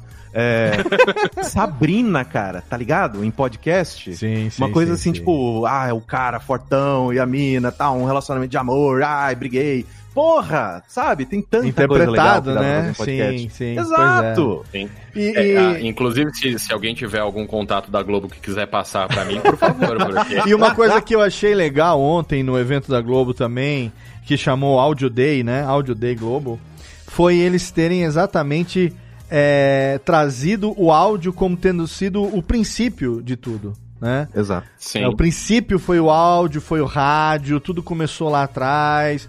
Então, assim, pra mim que sou. que, que, que, que tem um microfone tatuado no braço, porra, que o cara que sempre vivia atrás desse negocinho aqui, você saber que hoje aquilo que é a, a, a, a nossa, a nossa profissão e a nossa ocupação e o nosso trabalho, a nossa empresa, a nossa vida hoje, é, tá voltando a ter esse, essa importância, talvez como nunca teve antes, isso realmente é algo. chega a ser emocionante, sabe?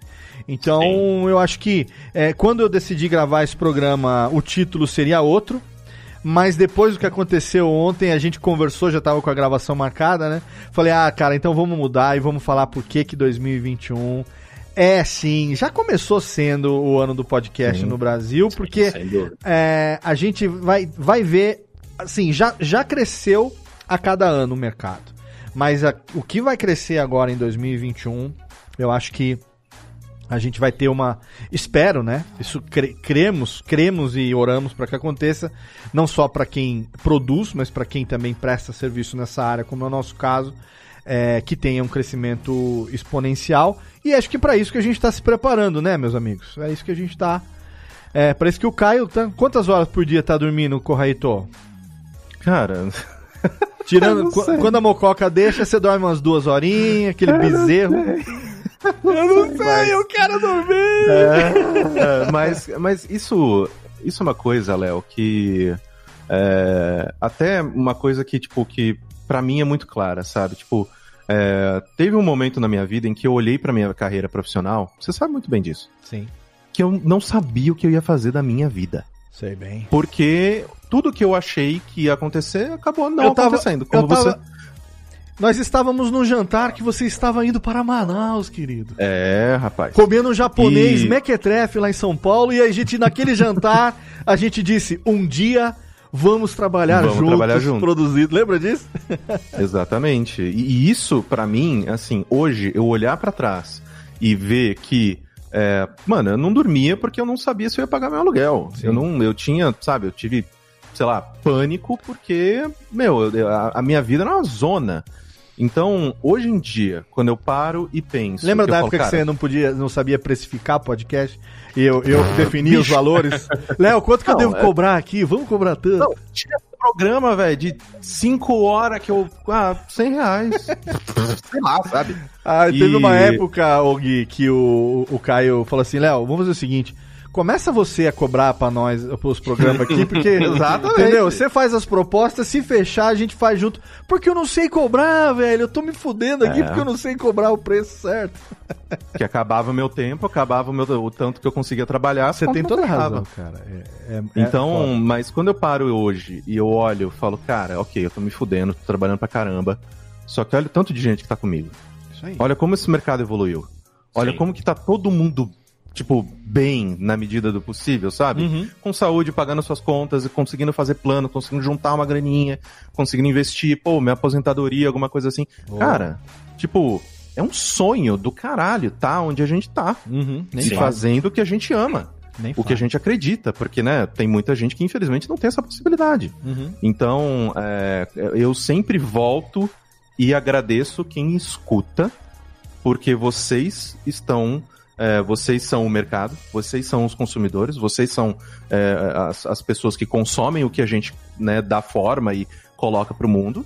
E Exato. vocês estão, basicamente, dando pra gente a oportunidade de viver fazendo o que a gente ama. A Então, a quem gente- escuta podcast, quem faz podcast, quem tem essa, essa mídia como algo caro no perto do coração, Uhum. vocês são os responsáveis por essa porra toda. A gente Sim. tá desmentindo aquele ditado, né? Que diz: trabalhe com o que você ama e você nunca mais amará nada na vida. Não é nunca mais vai ter que trabalhar na vida, não. Você nunca mais vai amar nada na vida se você trabalhar com o que você ama. Não, a gente Olha, tá... quando, eu, quando eu trabalhei com videogame foi um pouco assim, viu? É. Trabalhe com aquilo que você ama e nunca mais você vai amar porra nenhuma nessa vida. Não, a gente tá realmente. é, o, o- quem ouve podcast é, é, é o, é o grande responsável, o ouvinte é o grande responsável por esse Exato. mercado estar crescendo. É, o ouvinte acreditar, né? E, e- e a gente fica muito admirado, não só, agora falando não só como, como profissional de, de, né, de produção, mas para os outros, né, de editor, de empresário, mas como produtor dos próprios programas, né? Experiência que o Caio também viveu agora em 2020 com o podcast 2019 para 2020 lá com como é que chama lá o mesmo o teu o podcast? Minha primeira vez. Minha eu primeira vez. voltar com ele, Teve um cara. feedback tão positivo que eu via, né, que a galera, nossa, Pra caralho. então, que é uma das coisas que quando a gente começa a trabalhar muito pros outros, né, pra fora, a gente começa a não não focar tanto no nosso próprio conteúdo por uma total falta de tempo, por uma total questão de prioridade, né, a, a vaidade meio que some, a gente, o profissional encarna e a gente tem que realmente focar naquilo.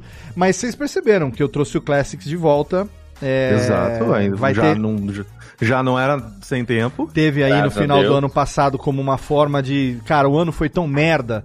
Vamos, né? Quem gosta, vamos ter pelo menos aqui um. E vai ter, segunda-feira que vem, vai ter também. Vai ter. E vai ter com uma mensagem positiva aí, uma mensagem legal, uma mensagem bacana. É, mas assim, eu sei que eventualmente eu não vou conseguir entregar com a mesma periodicidade, né? Não, não vou conseguir. Mas assim, o, o pouco que a gente conseguir fazer, porque é da onde a gente veio, é a nossa origem, é, é atrás do microfone, gerando conteúdo para os ouvintes. E assim, cara, o Classics ficou 25 meses sem programa. Foi colocar no feed, cara, subiu foi para primeiro lugar na, na, na, na, Apple, na categoria música. Os caras falando, cara, o que, que tá acontecendo? Fui ver a quantidade de downloads e falei, vocês não estão fazendo isso comigo. Não é isso que tá acontecendo. E assim, eu, quem assinava o feed acreditou que um dia ele fosse voltar e não desassinou, talvez. E aí ele apareceu lá de volta. Entendeu? Então isso é, é, o quanto é gratificante a gente produzir alguma coisa e ter o feedback né, do ouvinte que acompanha a gente. É, e os nossos clientes estão vivendo também essa experiência. Claro que para podcast corporativo, podcast é, de empresa, isso é muito relativo também, né? Porque a audiência não é muitas vezes o foco, né? O ROI ali que o cara quer ter, o retorno Exato. do investimento que ele quer ter, não é ter 50, 100 mil downloads, mas é exatamente a. a como é que fala? conscientização da marca, é, o quanto que a campanha vai se expandir, o quanto que ele vai ter ali de quando você joga um call to action, uma chamada para ação, o quanto que aquilo realmente vai gerar ali de movimento, a galera que monitora isso. Então é muito é muito relativo, mas para quem produz podcast periódico, como o próprio Gui, quando lança um audiodrama, um audiodrama novo, que tem ali o feedback dos ouvintes, que acompanham, que ouvem, que nem, né? Eu falo muito para você, cara, é perceptível a evolução técnica que teve desse último programa pro anterior. E aí, quando o, o editor que é um que editar é uma punhetinha, né? Muitas vezes Porra, a gente tá ali e ninguém nem percebe os negocinhos que a gente faz. Quando alguém percebe, dá uma alegria, né, cara? Sim. Assim, ah, ele percebeu que eu fiz. E você tentou fazer essa mudancinha de cá pra cá? Tentei, você percebeu, eu percebi. Ah, que legal, já valeu o programa. É, a alegria do editor é colocar essas coisinhas e ter alguém que, que perceba, que dê aquele, aquele feedback, né, cara? Então, Sim. É muito gostoso. Gente, ó, eu se deixar, vocês sabem, né? Nós somos três amigos de longa data, que isso que a gente está fazendo aqui agora, a gente gostaria de estar fazendo com um copo de cerveja na mão, um do lado do outro, como a gente sempre uh, fez, rapaz. né? Sim. Antes de 2020, fazíamos isso várias vezes ao ano. Vai chegar um momento que a gente vai voltar a fazer isso com certeza. Infelizmente, ainda não é agora. Mas eu quero agradecer demais a presença de vocês nesse nosso primeiro episódio do Técnica do Ano.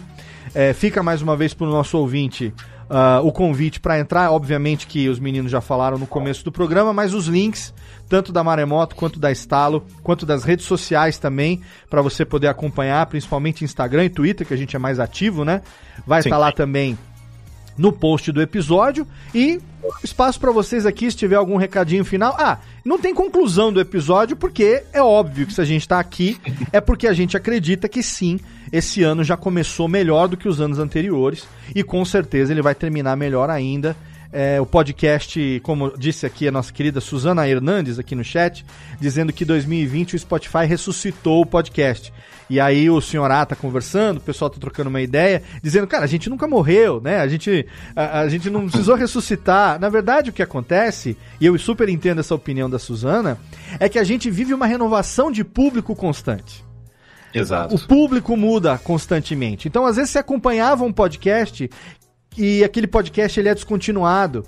Mas existe um universo que está acontecendo em paralelo que você não conhece e que por alguma razão agora, pode ser o Spotify, pode ser qualquer outra coisa que tenha acontecido, trouxe você, na verdade, trouxe o podcast que continuava ali existindo e tocando e crescendo, como a gente disse, crescendo anualmente, mas ele trouxe o podcast de volta para o seu radar.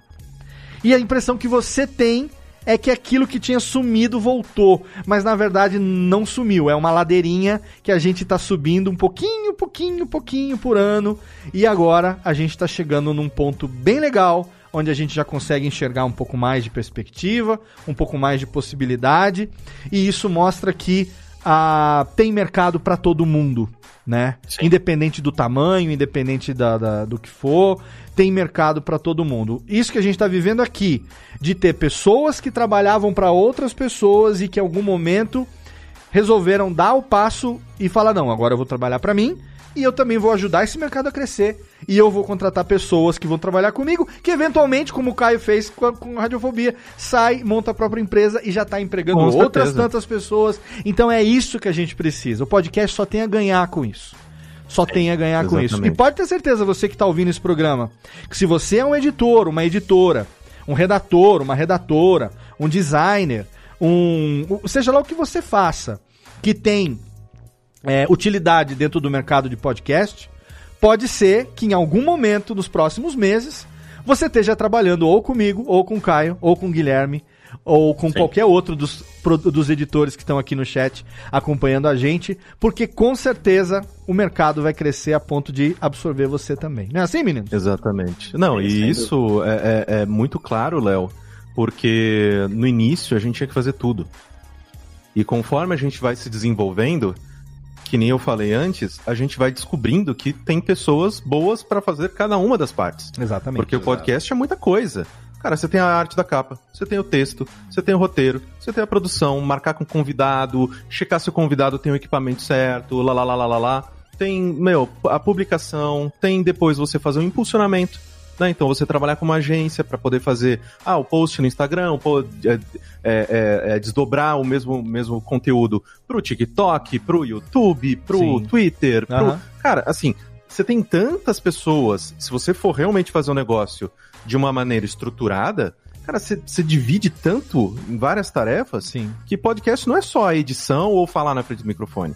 Isso aqui é o nosso core business, né? Sim. É a questão que, pô, legal. Só que quando você faz. E isso o mercado ele tá se, eh, se estruturando para abraçar mesmo. Não, eu quero uma pessoa cujo trabalho dela é encontrar o entrevistado perfeito e que esse entrevistado perfeito pode falar na hora que eu posso falar com ele. Sim. Tipo, essa parte, cara, é um inferno.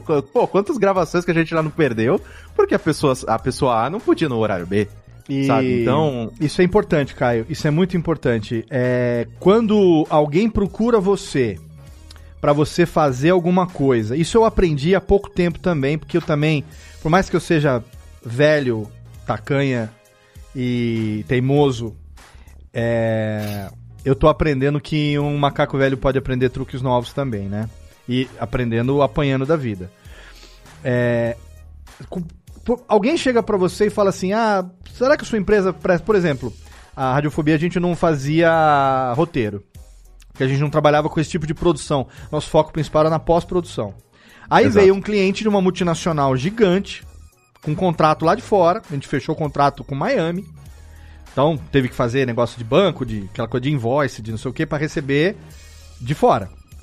Eu não vou perder um negócio desse. Falou assim: ah, a gente quer o Exato, pacote lógico. completo, com roteiro, tarará. Você faz? Eu vou responder: não, faço. Eu nunca. Eu faço. Lógico que a gente faz, a gente faz tudo. A gente faz tudo. Aí fechou o contrato falou: e agora? Quem é que vai fazer o roteiro?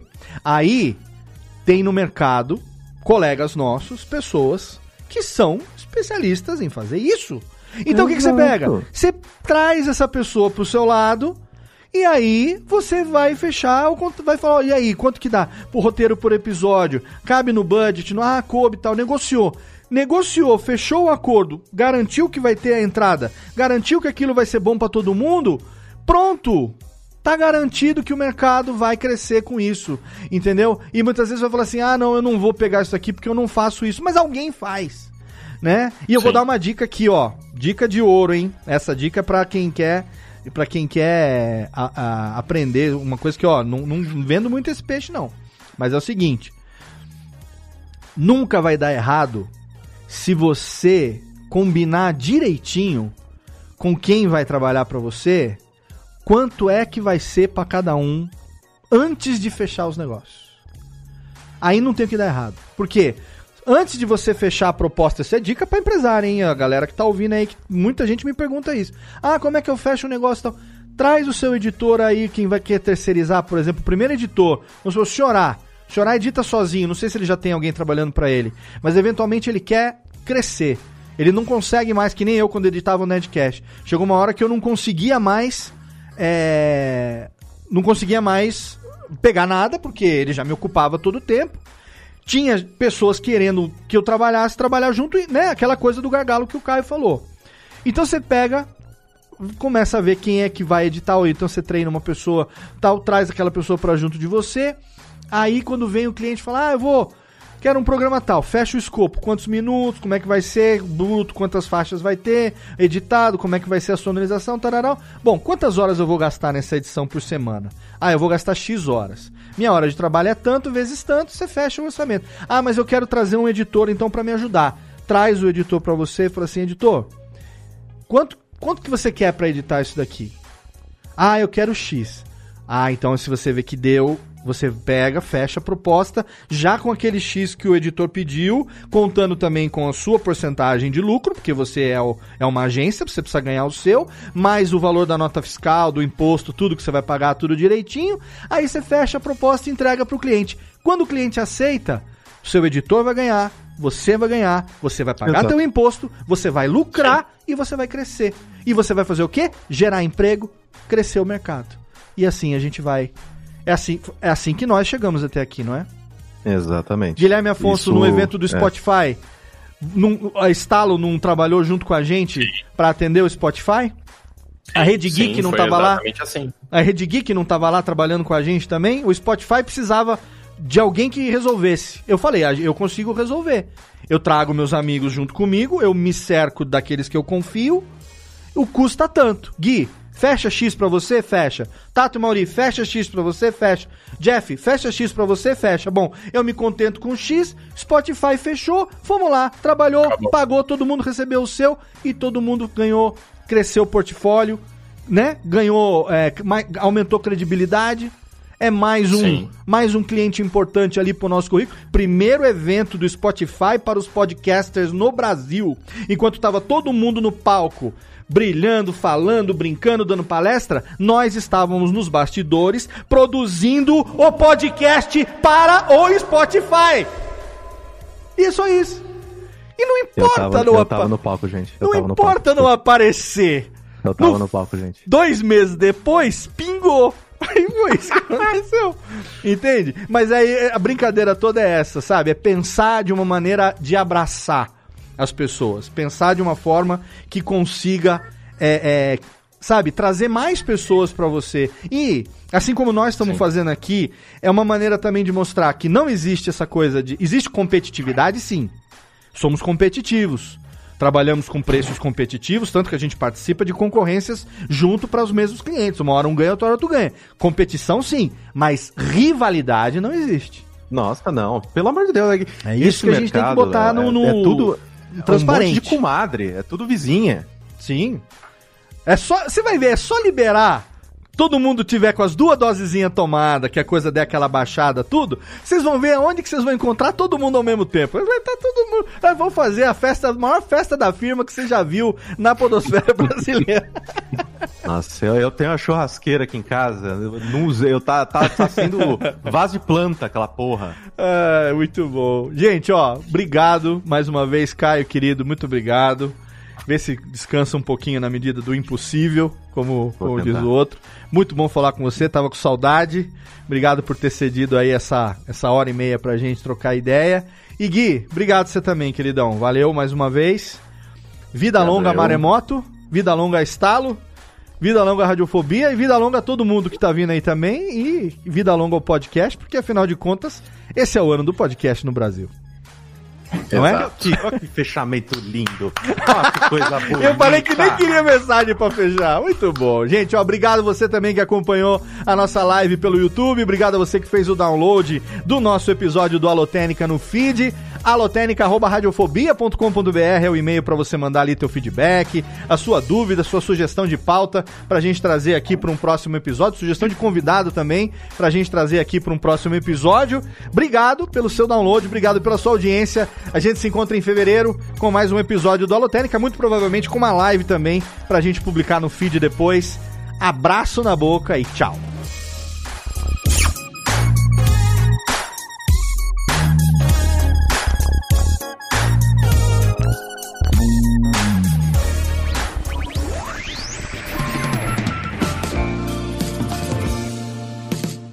Podcast foi publicado pela Radiofobia Podcast Network. Acesse radiofobia.com.br podcast para conhecer e ouvir todos os nossos programas ou assine no seu agregador de podcast preferido. Esperamos você no próximo episódio.